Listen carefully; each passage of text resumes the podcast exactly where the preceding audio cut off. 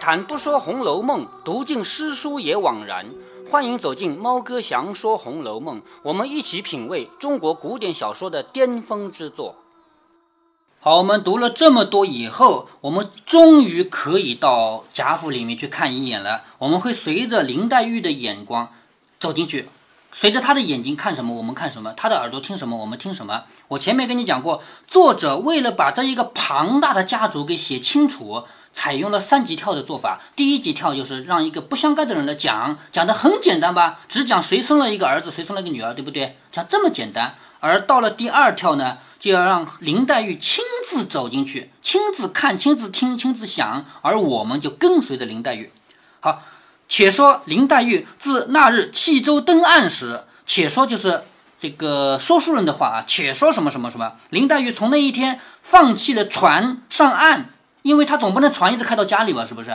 放弃了船上岸的时候，早就有荣国府打发了轿子，还有拉行李的车辆酒后了。好，荣国府早就派了人轿子在这等着。林黛玉是不能走路的，因为她是小姐嘛，是不是？她上轿子，然后呢，她的行李呢有车辆来拉。这林黛玉常听母亲说过，就是她妈妈还活着的时候跟她说过，她的外祖母家跟别人家是不一样的。她近日所见到这几个三等仆妇，他们吃穿用已经不简单了。林黛玉来的时候，路上碰到的人不是最低等的仆人吗？对不对？高等的仆人是不出门的，在他家啊，你打开那个荣国府的平面图啊，这个图里面你可以找到仪门和二门吗？找到找找看，仪门、一门和二门都是什么？那在这儿，二门看到没有？一门、二门。对，在贾府里面是有好几道门，最外面是大门，大门是挡住不是我们家的人的，对不对？不是我们家的人是进不去的吧？那么仆人和主人呢？他们可以进入这个门，但是。一般的仆人，低等的仆人能进大门，不能进二门，明白了吗？而高等级的仆人呢？高等级的仆人有的是没有必要出二门的，只要这件事在二门以外办，他就不用办，不归他管，他只要办最里面的事儿。所以这里面最核心的人不仅仅主人啊，连仆人也分等级，有的人连二门都不用出，而有的人连二门都进不去。所以，我们现在看到林黛玉一路上来的过程中，接她的人都是三等仆人，而小说里写到，这些三等仆人每天吃穿用已经是不凡了。林黛玉，你别忘了，她也是贵族啊，她爸爸也是一个很有钱的盐商啊。的确啊，贾政是是在的这。那简图和贾政是住在中间的。哎，对，贾政住在这个院子的中间，而贾赦住在边上。实际上，这个不符合他们，就是按照宗族观念啊，不符合。但是我们后面会提到啊。然后我们再继续看啊，林黛玉本身家里也不差，她的老爸不是管盐政的吗？也有很有钱，也很有权吗？是不是？可是林黛玉一看，人家三等的仆人都已经很不凡了，何况竟到了他家。因此呢，他步步留心，时时在意。好，这句话很重要，写出了林黛玉从此以后一辈子的生活方式。从现在开始，一辈子她每天都是步步留心，时时在意。她做什么，她都是小心翼翼的。她不肯轻易多说一句话，也不肯轻易多走一步路，就是不能被人家看出来，她我是我是一个外面来的人，不能让人家看笑话。自从上了轿子，进入城中，好，城中就是城门嘛。这个城还没到他家啊，只是进了那个京城的城门。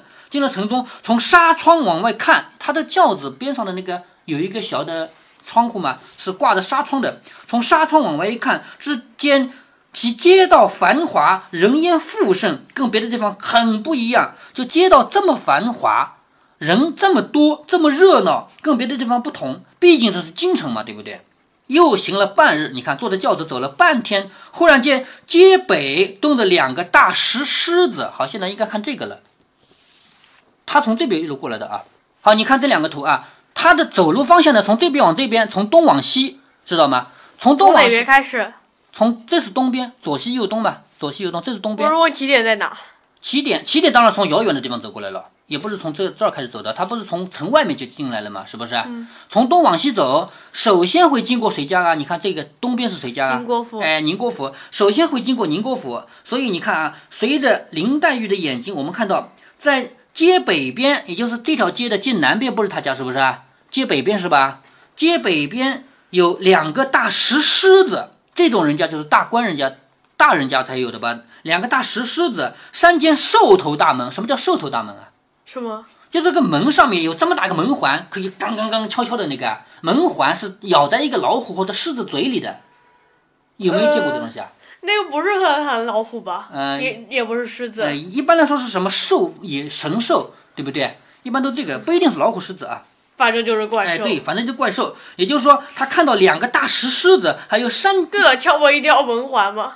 敲门，就是用这个门环这样康康康这样敲的，这样声音大嘛。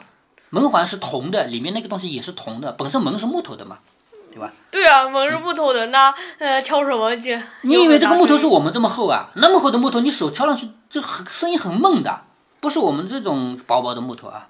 然后门前列坐着十来个华冠丽服之人，好，这个门前站着十几个人，十几个人干嘛的？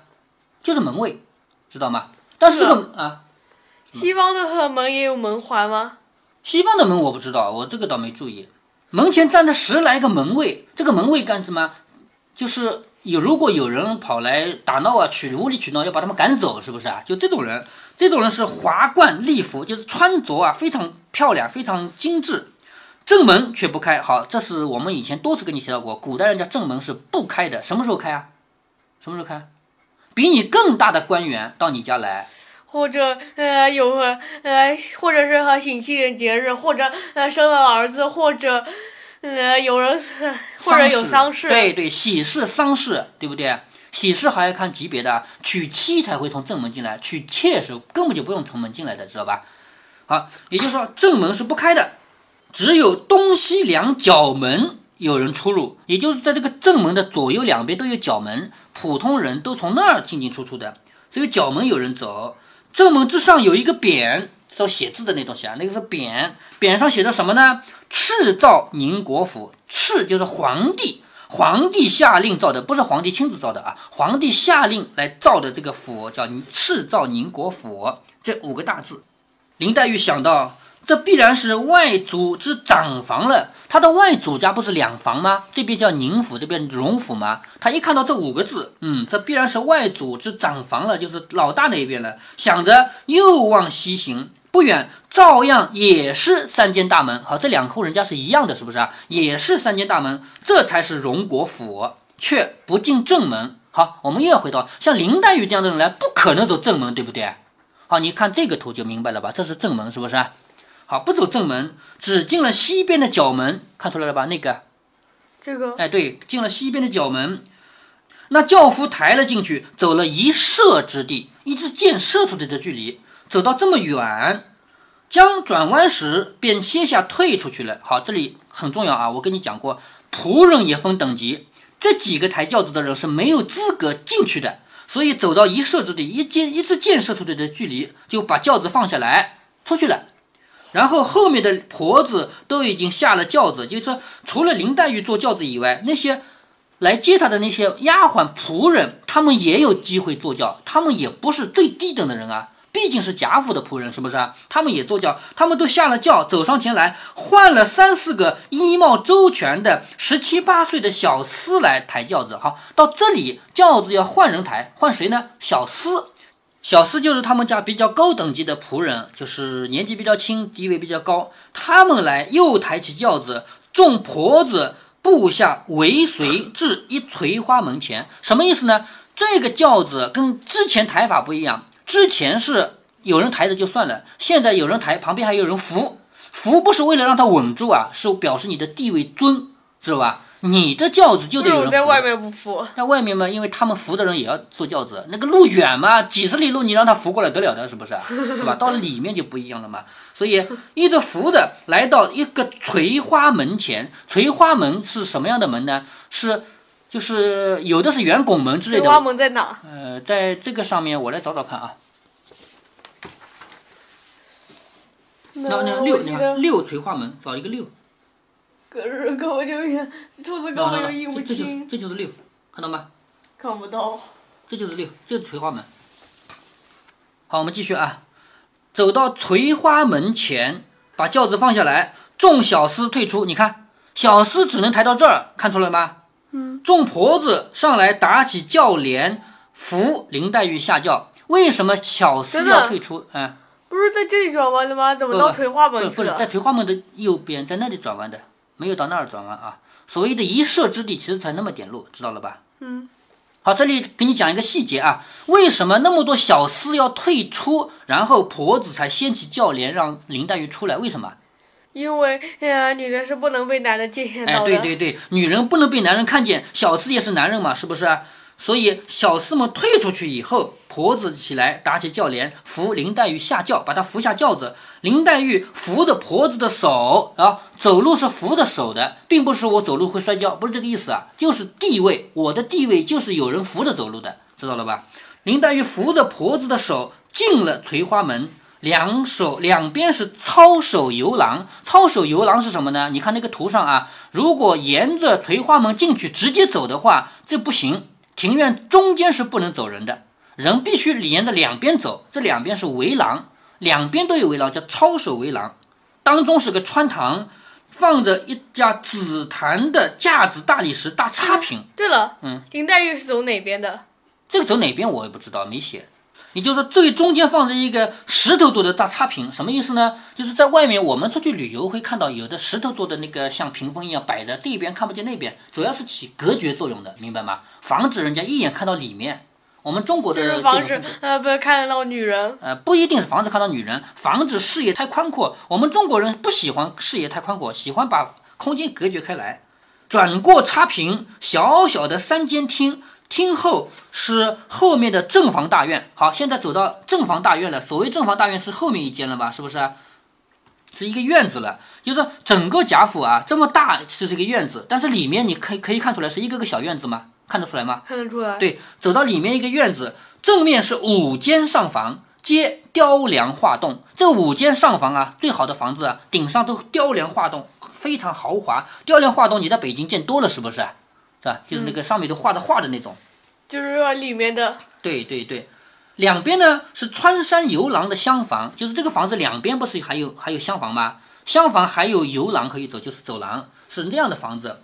挂着各式的鹦鹉、画眉等，也就这户人家是非常有品位的。他们家挂鹦鹉、挂画眉，就养鸟的嘛，挂这么多。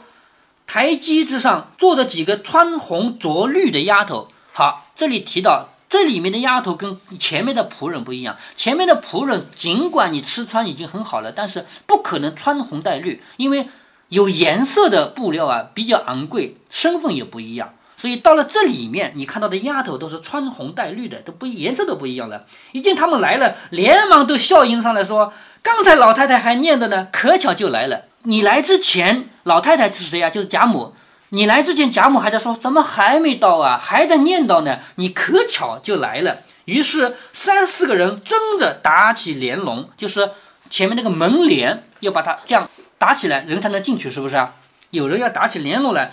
一面听人回话说林姑娘到了，后面不止一次，经常也提到“回”这个意思啊。仆人对主人说话，低层次的人对高层次的人说话都要用“回”这个字。有人回说林姑娘到了，并不是回答的意思啊。你问我问题，我回答你这个“回”不是这个意思，是级别低的人对级别高的人说话叫“回”。说有人回林姑娘到了。黛玉刚走入房时，只见两个人搀着一个鬓发如银的老母迎上来。好，这个贾母这个人是有两个人搀的，一方面是年纪大，另一方面他就是级别，知道吗？级别不一样，他走路就是有两个人搀着迎上来。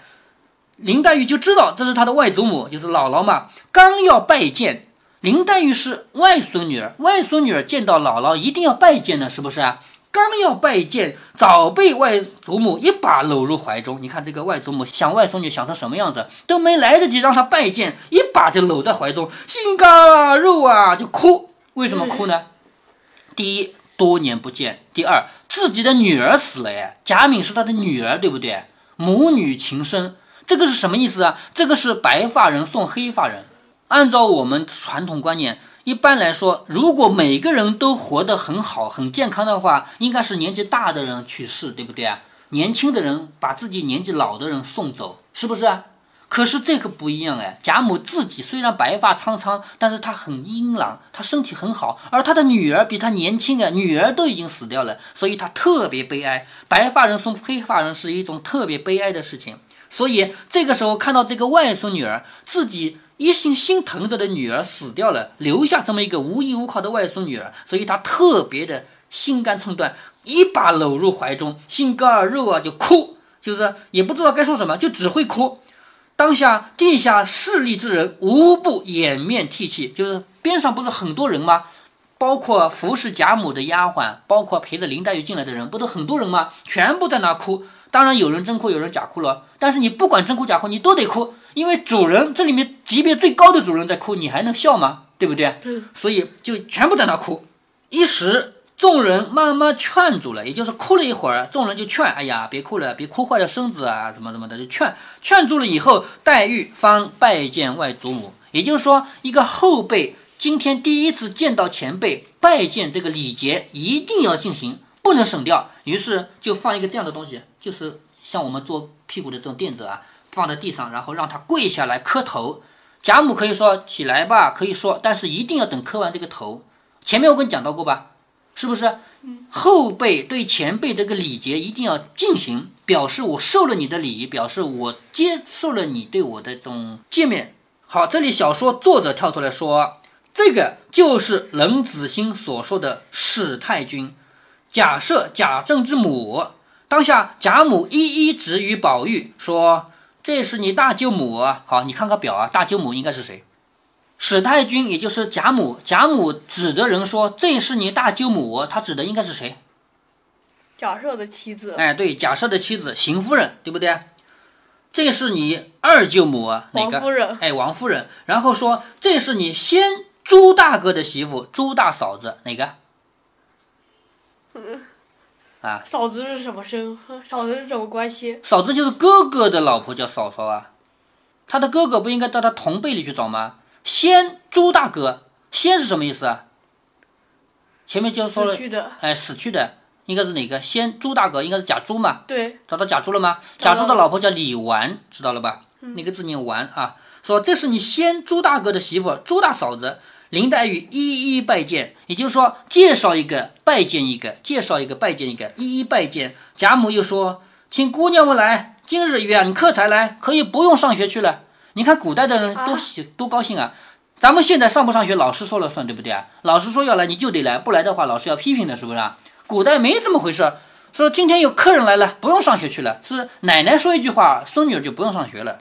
这里提一下啊，姑娘们上的学不是外面那个林后来贾宝玉去上的那个学啊，他们上的学绝对不一样，是他们请老师到自己家来教的，就相当于是贾雨村那种人，知道了吧？好，众人答应一声，便去了两个。也就是说，在贾母身边有很多很多个丫鬟，答应一声，有两个人去了，不用说谁去的，自然有人知道这个事儿该我做，也是有人做了，有人走了。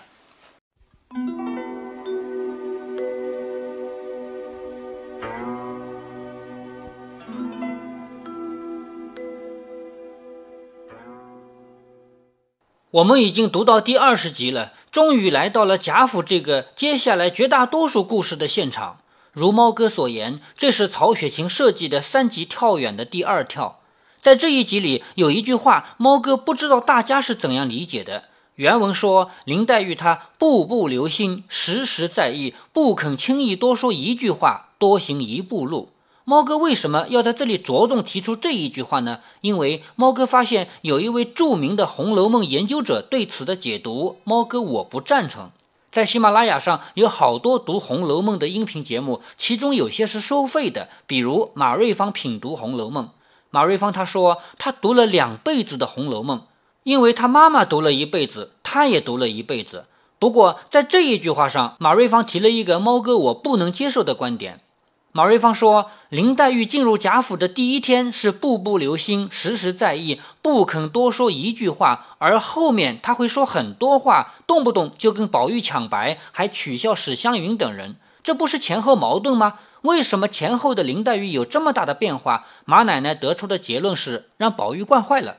以上言论，不管是对现象的描述，还是对原因的分析，猫哥我都不赞成。首先说现象。林黛玉这一天步步留心，时时在意，与后面抢白宝玉、取笑史湘云是不是两种个性呢？完全不是，完全是同一种个性。如果你觉得是两种不同的个性，那就是没有读懂第三回的这一句话。在后面紧接着还有一句叫“深恐被人耻笑了去”，你一定要联系这一句，才能明白林黛玉究竟是不说话呢，还是少说话呢，还是少说某些话。实际上，林黛玉刚刚进入贾府的时候，一切都不熟悉，她必须先学习。后面我们会看到一个细节，就是学漱口、学喝茶。她没有学会的东西，一定不开口，一定不动手，因为会被人耻笑了去。而一旦她自己会，而别人不会的事儿，她一定会抓紧机会来取笑别人。比如史湘云的爱哥哥，这两者一点儿也不矛盾。至于是不是被宝玉惯坏的，这就更是无稽之谈了。林黛玉的个性是从天上带下来的，好不？另外，猫哥在这里还提出了小说以外的解读。猫哥说过，对于《红楼梦》中的内容，我会首先从小说的情节上进行解读，然后我还会从写作方式、写作技巧上解读。猫哥刚才是怎样读来着？我说这一句话写出了林黛玉从此以后一辈子的生活方式。从此以后，他就是做什么都小心翼翼的。如果您觉得猫哥的读书分享有益有趣，欢迎您点击订阅，这样您将在第一时间收到猫哥的更新提醒。如果您有什么要对猫哥说的，不管是赞还是批评，不管是提建议还是唠唠嗑，欢迎您在节目下方留言。